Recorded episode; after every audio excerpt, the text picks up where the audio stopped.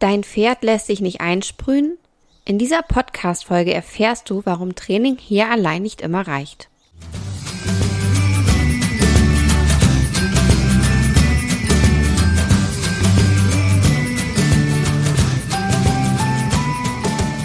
Hey und hallo, herzlich willkommen zum Podcast von 360 Grad Pferd. Ein Podcast, der dich unterstützen soll, dein Pferd mit allen Sinnen gesund erhalten zu trainieren. Ich bin Carolina, dein Host und ich spreche hier in diesem Podcast über die Themen Bodenarbeit, Sensomotoriktraining, Training mit positiver Verstärkung, Reiten und artgerechte Pferdehaltung. Und nun wünsche ich dir ganz viel Spaß mit der heutigen Folge.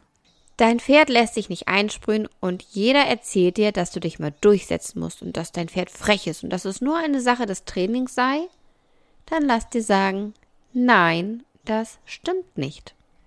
Mein Pferd ist seit, ich muss kurz überlegen, 2009 bei mir. Das sind jetzt 13 Jahre. Und ich habe ungefähr 10 Jahre lang erfolglos versucht, mein Pferd an Fliegenspray zu gewöhnen. Und glaub mir, ich habe wirklich alles versucht, was mir einfiel. Und nicht nur ich bin gescheitert, sondern auch andere Personen haben es erfolglos versucht. Auch die, die mir vorher kluge Ratschläge gegeben haben. Ende 2018 habe ich meine Ausbildung zur Pferdeergotherapeutin begonnen und seitdem habe ich einen anderen Blick auf das Thema. Und ich möchte dir heute ein bisschen was von meinem Wissen abgeben und dir helfen, mehr Verständnis für dein Pferd zu haben, wenn es sich nicht einsprühen lassen möchte. Erstmal vorweg, Einsprühen ist ein recht komplexes Ding, das verschiedene und ja vermeintlich gruselige Komponenten beinhaltet. Wir haben das Zischgeräusch, wir haben die diffusen Reize, die entstehen, wenn die Tropfen auf den Körper kommen. Und wir haben einen mehr oder weniger unangenehmen Geruch.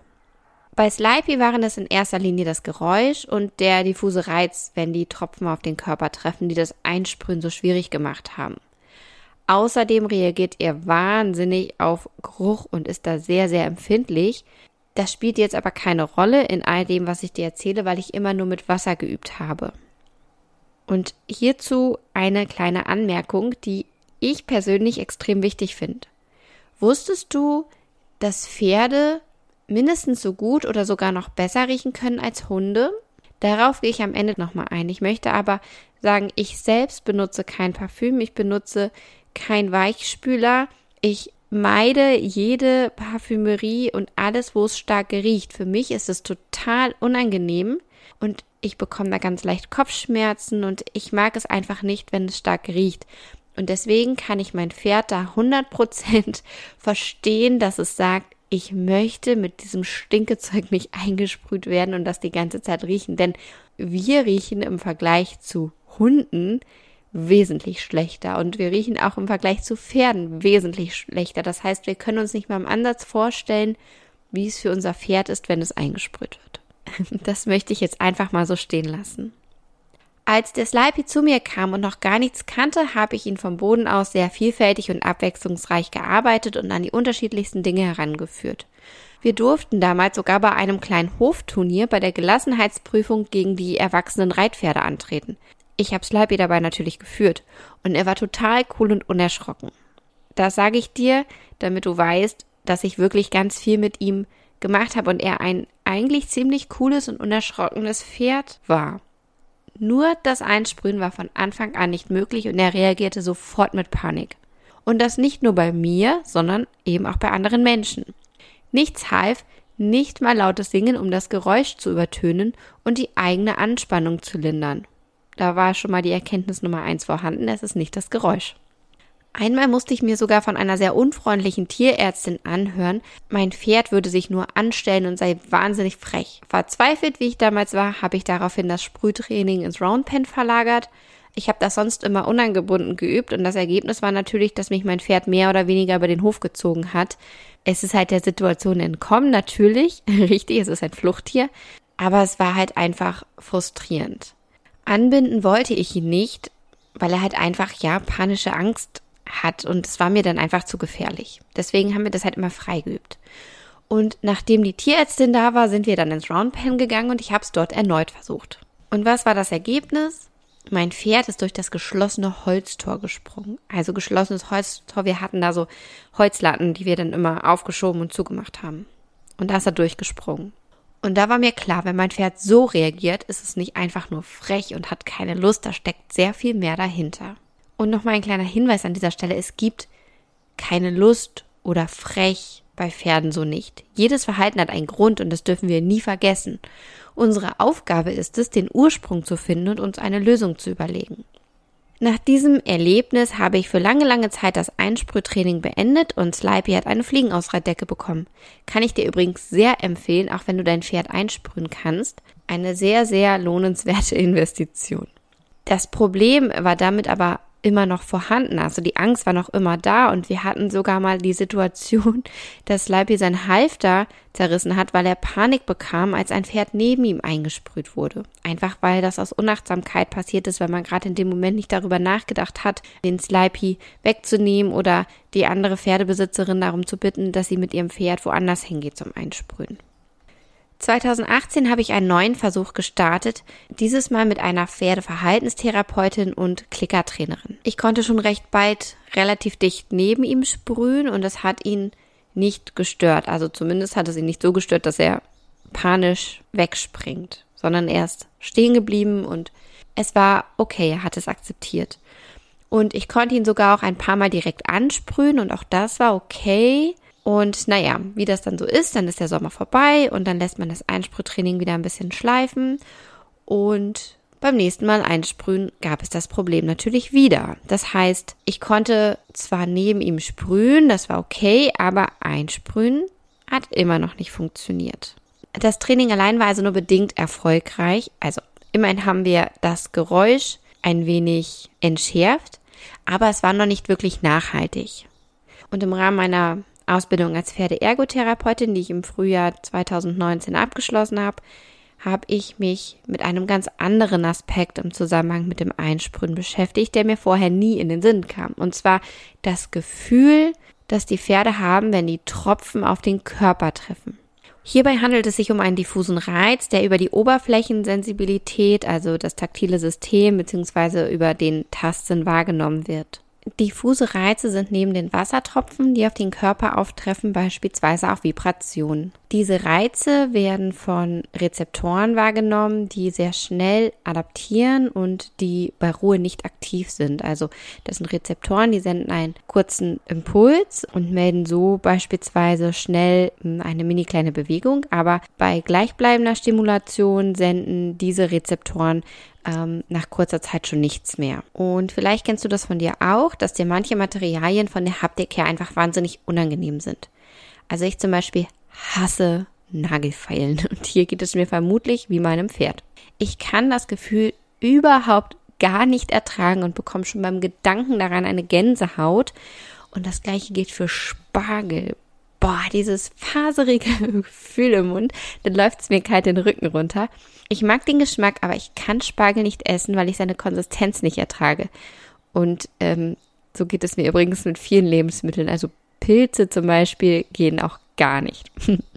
Wenn ein Pferd so stark auf diese Reize reagiert, dann scheint hier die Reizverarbeitung nicht ganz adäquat zu funktionieren. Also es liegt in Anführungszeichen eine Störung der Sinnesverarbeitung vor. Mein Pferd scheint hier eine gesteigerte Wahrnehmung zu haben. Also es kann diese empfangenen Reize nicht korrekt verarbeiten. Es nimmt sie vermutlich sehr stark und übersteigert wahr und reagiert daher mit Abwehr. Ich kann natürlich mit meinem Pferd nicht reden, aber das ist das, was ich sehe und das, was ich darin lese. So, und für meine Ausbildung als Pferdeergotherapeutin hatte ich somit ein perfektes Übungspferd in Sachen taktile Wahrnehmungsproblematik. Ich bin dann im weiteren Verlauf mit ihm sehr zweigleisig gefahren. Das heißt, ich habe mein Pferd trainiert und ich habe therapiert. Durch das Training habe ich diesem Zischgeräusch immer mehr von seinem Schrecken genommen.